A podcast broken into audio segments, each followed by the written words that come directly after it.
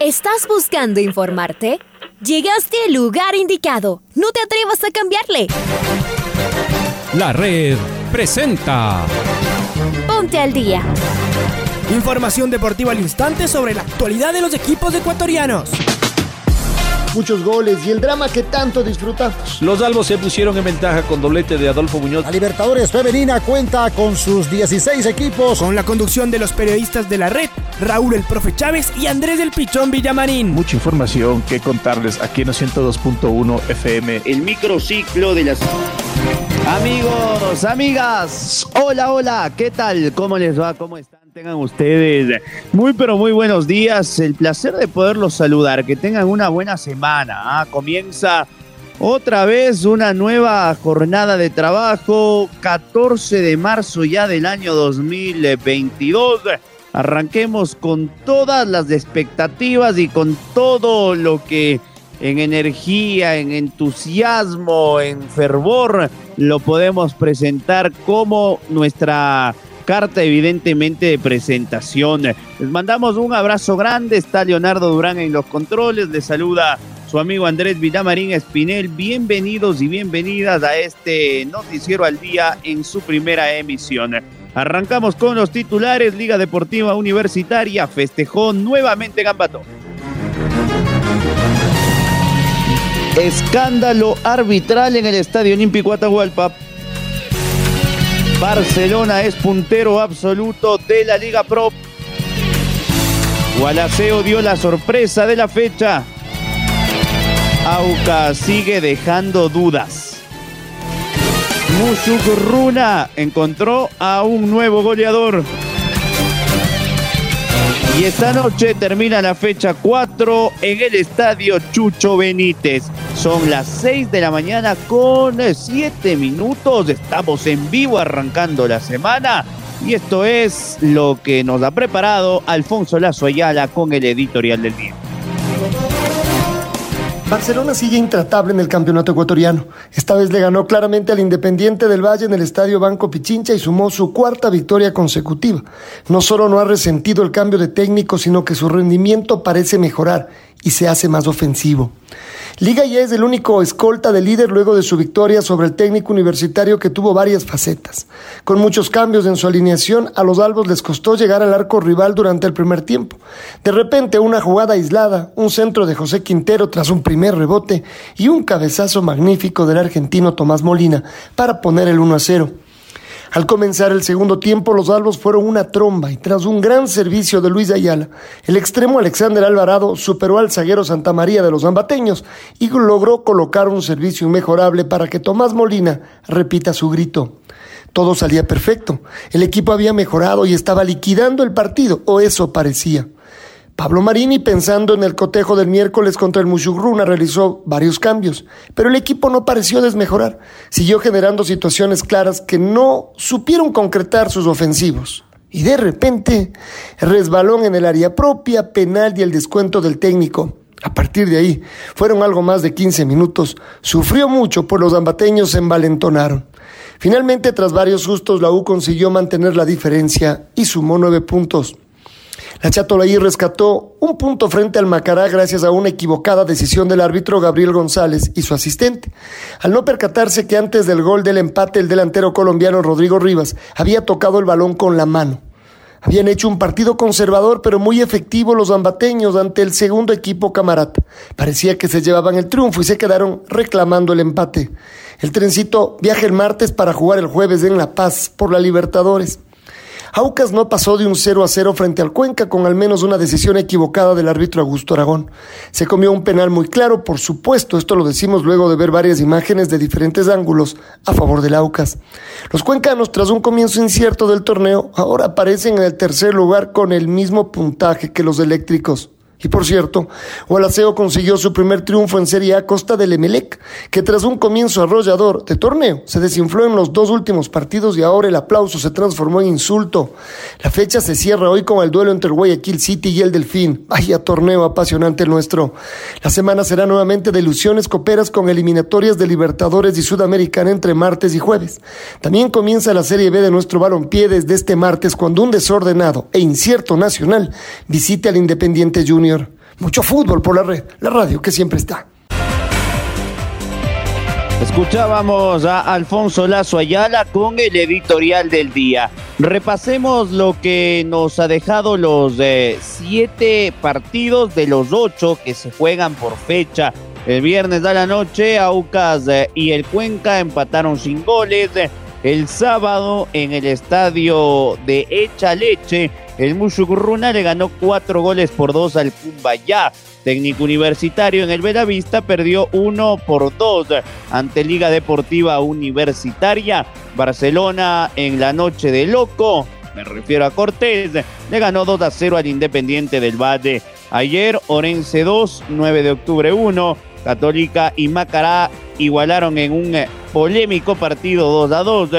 Y Gualaceo le ganó 2 a 1 en la sorpresa de la fecha al Club Sport Emelec. Hoy se cierra esta cuarta fecha en el estadio Chucho Benítez cuando Guayaquil City mida fuerzas ante el Delfine. Vamos ahora sí con el desglose de partidos y es momento en primera instancia de escuchar al técnico Vidoglio. Eh, su equipo empató 0 a 0, dejó muchas dudas del viernes, ya lo decía Alfonso, no le pitaron un penal que fue claro, sin embargo Aucas nuevamente trae consigo esos fantasmas producto de la temporada del fracaso que fue el año pasado. Aquí las declaraciones de su técnico. No, yo creo que no solo la delantera estuvo imprecisa, hoy también no estuvimos imprecisos en muchos momentos. Creo que jugamos con un equipo que se supo cerrar muy bien atrás. Teníamos que encontrar esa precisión y en los últimos metros fue donde fallamos. Siempre nos quedó el pase largo, el pase corto. Creo que la movilidad estuvo, pero ellos cerraron muy bien los espacios. Lo que queda es seguir trabajando para poder arrastrar marca, crear espacios y después estar preciso. Hoy se nos complicó en ese aspecto, tanto en el primer tiempo como en el segundo. En ese último pase eh, siempre fallamos.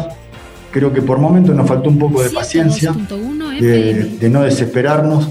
Lo que pasa que sabíamos que, que, teníamos la obligación de ganar, estábamos buscando eso y a veces eso hace que, que uno pierda la paciencia y se apure en ciertas jugadas. Pero sigo confiando en, en la calidad de los jugadores que tenemos Así que hay que seguir trabajando para encontrar esos espacios y esa precisión que hoy no tuvimos. Por momentos tuvimos mucho orden, después hubo un momento en el segundo tiempo de 10 minutos donde perdimos la pelota, perdimos el control y el partido lo tuvimos que sufrir, pero lo acomodamos rápido con, con la entrada de Mori, con la entrada de Bolaños, pero nos faltó eh, esa claridad en los últimos metros. Sigamos con Aucas porque uno de sus principales directivos, el señor Andrés Baez, eh, compareció a un eh, diálogo sin agenda con eh, nuestro compañero Reinaldo Romero, refiriéndose a las cuatro primeras presentaciones que ha tenido su equipo en el campeonato ecuatoriano de fútbol. Aquí las palabras de Andrés Baez. Yo creo que hay varios factores que están influyendo en, en el tema. Creo que el primer partido en Machar el equipo jugó de una manera un poco más ordenada. Se nos viene en los últimos minutos con todo el Orense, nos empata. El segundo partido, la cara del equipo es totalmente diversa, ordenado y todo. Logra buscar los espacios y terminamos goleando al Delfín. Un tercer partido con Independiente del Valle, eh, hubieron jugadas a favor, en contra. Después de ver el video podemos ver que en algún momento el árbitro equilibró. Eh, ciertos momentos del partido donde se hubieran tomado decisiones, creo que cambian para uno y para otro. Pero lo que pasó el día viernes ya con el Deportivo Cuenca, creo que es la gota que creo que va a ser el vaso. Un gol a los dos minutos te anulan, después no te pitan dos penales, después no hay una expulsión. Son cosas que realmente no sabemos qué está pasando, no sabemos si es porque de verdad los árbitros son muy malos. Pero la verdad que con este señor Aragón desde el 2018 tenemos problemas. Yo el día de mañana, pasado mañana, sacaré unas estadísticas de que lo ha quitado. Le he llamado personalmente a Guayo Zambrano, que es el presidente de la Comisión Nacional de Arbitraje, a ver qué está pasando. O sea, porque ya también nosotros a la interna ya vemos un tema también extra deportivo. que no debería ser así. O sea, ¿qué está pasando? Porque hay una dirección, quién está detrás de que el AUCAS nos sume, quién está detrás de que seamos perjudicados partido a partido. Hay un tema, lo vemos ya en interna así, sistemáticamente, el tema de que en partidos donde la mayoría suman, se nos complica más al AUCAS que en los partidos donde es más complicado sumar.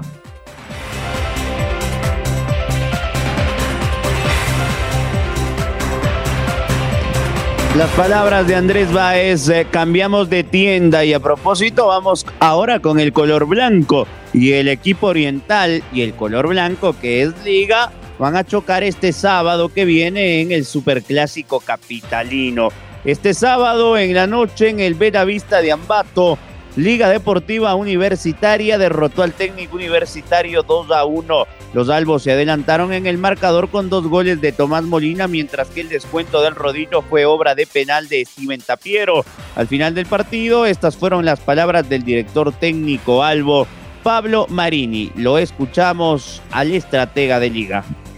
Obviamente que estamos todos muy contentos, muy satisfechos por estos tres partidos. Sabíamos que hoy iba a ser un rival muy duro, nosotros habíamos tenido una intensidad y un desgaste muy alto contra Tijuana, eh, por eso intentamos estas variantes, que algunas eran ya programadas eh, para que sigan sumando minutos.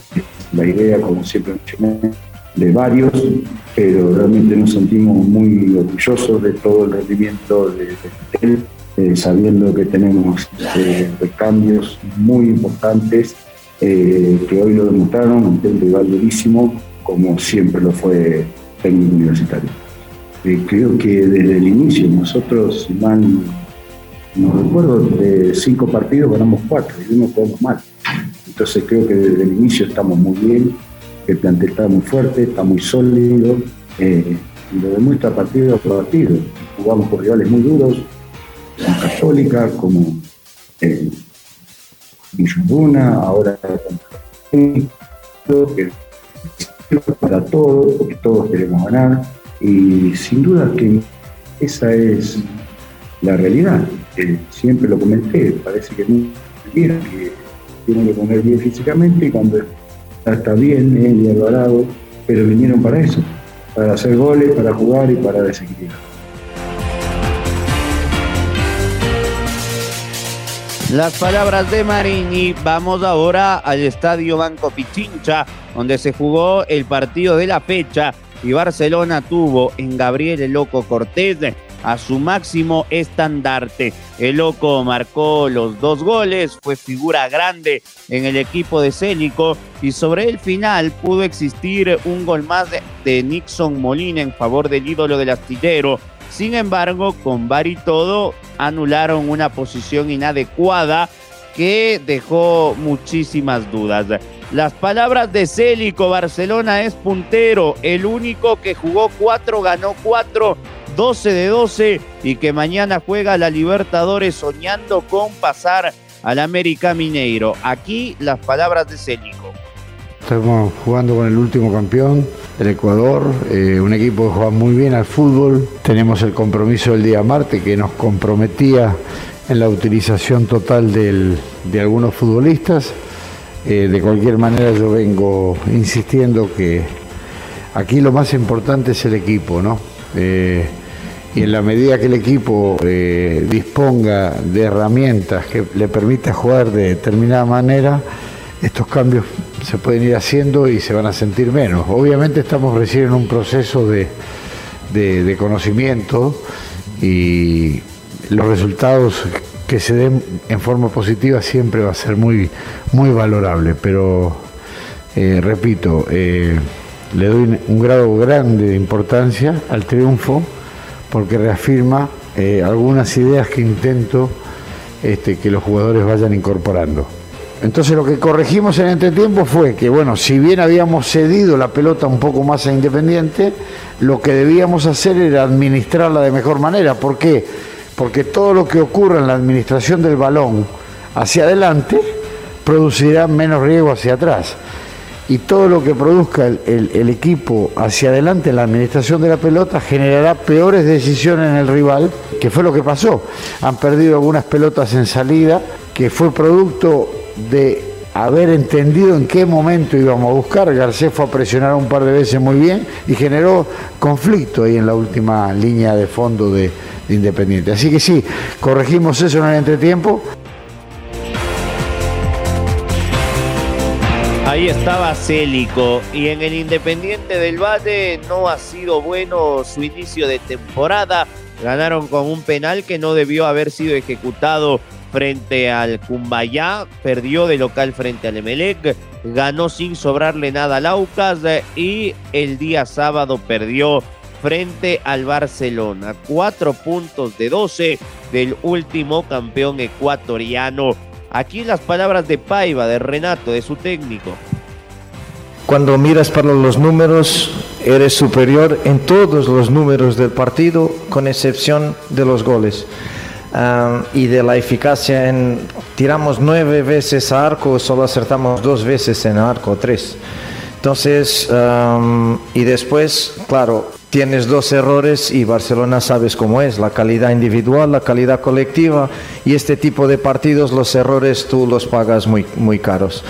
Pero es nuestro juego, o sea, nuestro juego es este, uh, creo que, que se quedó bien claro aquí esta noche cómo jugamos, cómo queremos jugar, cómo jugamos con 11, cómo jugamos con 10, con menos 1 no nos escondemos, uh, perdiendo dos delanteros, estábamos muy bien en el partido, yo creo que hay aquí detalles que no del partido, la, la vida propia que el partido tiene que, que, no nos ayudaron, entre comillas, o sea, en el momento que estás bien hay un error y hay un gol de Barcelona, Barcelona casi sin llegar a, nuestra área prácticamente, y después cuando estás en segunda mitad bien, bien, bien, bien, bien, aparece la jugada de la expulsión y si contra 11, contra Barcelona en el Monumental ya es difícil, con 10 pues más difícil se queda. Entonces es esto, los detalles de la partida no fueron para nosotros.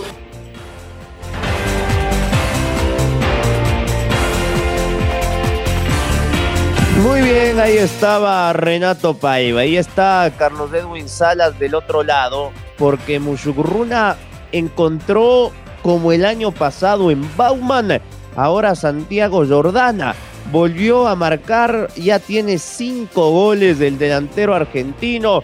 Su equipo le ganó 4 por 2 en un partidazo al Cumbaya en Echaleche. Llega motivado para la revancha frente a Liga pero esto es lo que ha manifestado Santiago Jordana, el eh, eh, jugador que sabe que frente a Liga tendrá una gran oportunidad de seguirse mostrando. Chaca, ¿cómo te va? Bienvenido, un abrazo. Gracias compañeros, amigos, ¿qué tal? Un gusto, saludos cordiales. Santiago Jordana fue la figura en la victoria del Muchurruna 4-2 sobre el Cumbayá.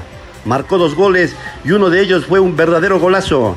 Este 12 de marzo del 2022 el reloj marcaba el minuto 69 cuando con una espectacular chilena venció la resistencia del arquero argentino Joaquín Pucheta.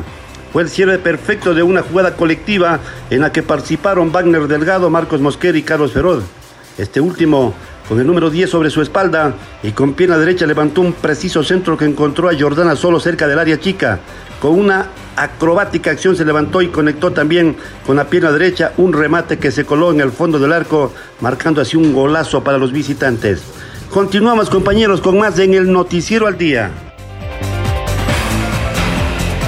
Qué golazo de Jordana, ¿ah? una chalaca impresionante. Vamos con Maite Montalvo ahora, está ya del otro lado nuestra compañera, porque nos trae detalles de la Católica y el Mácara.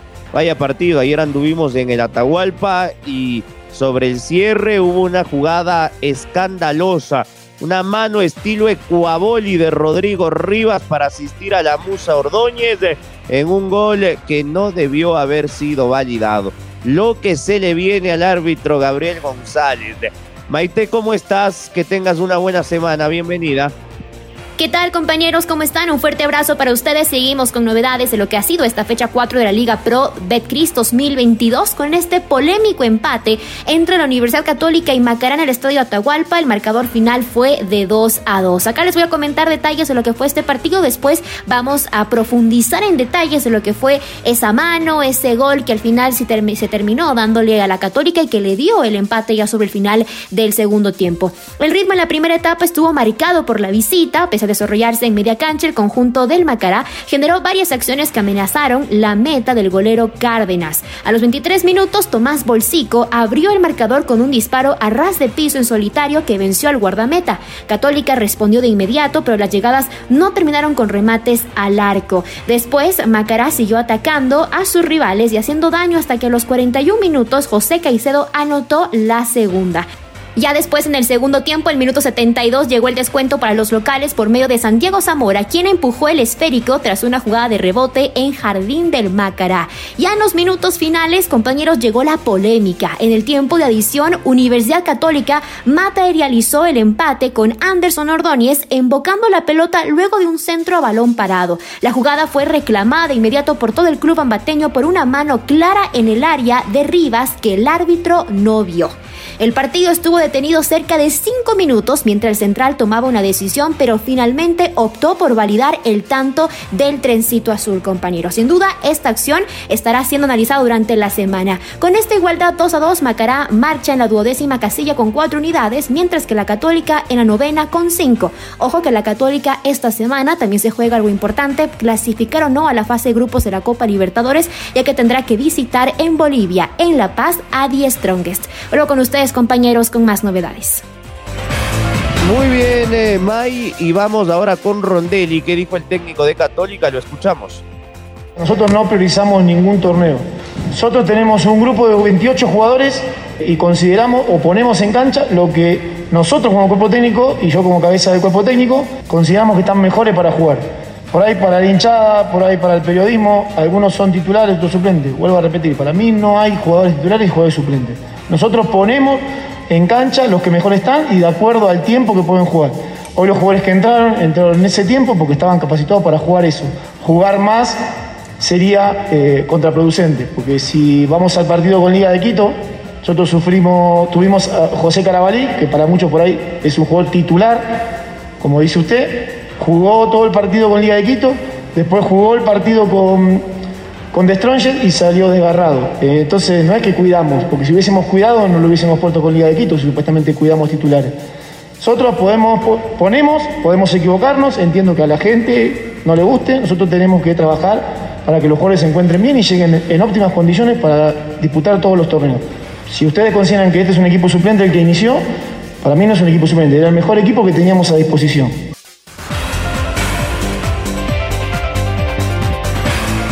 Dejamos el fútbol porque Marco Fuentes está del otro lado y nos tiene detalles de Marlon Chito Vera que se prepara para un evento extraordinario el próximo 30 de abril en la UFC. Marquito, ¿cómo estás?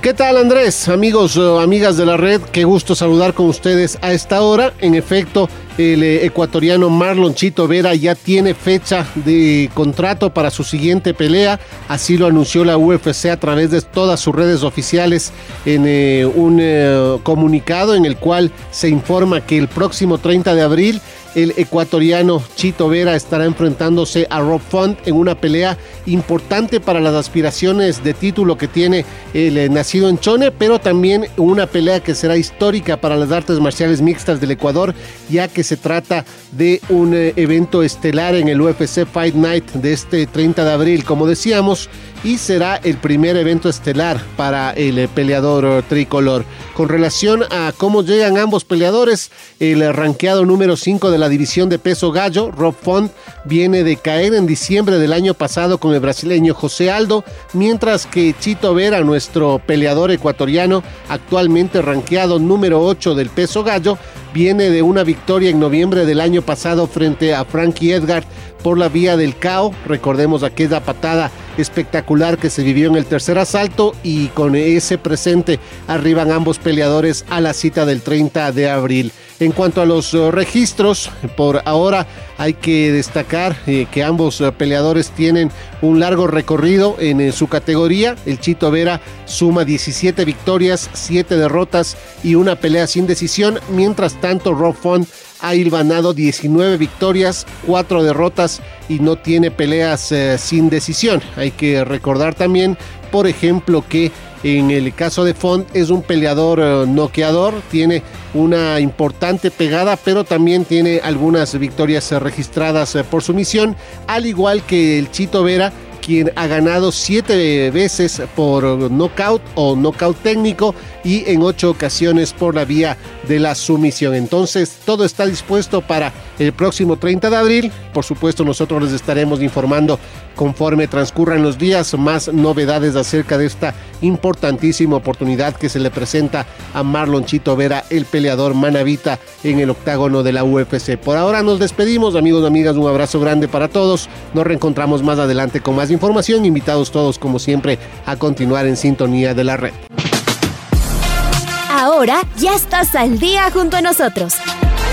La red presentó Ponte al día.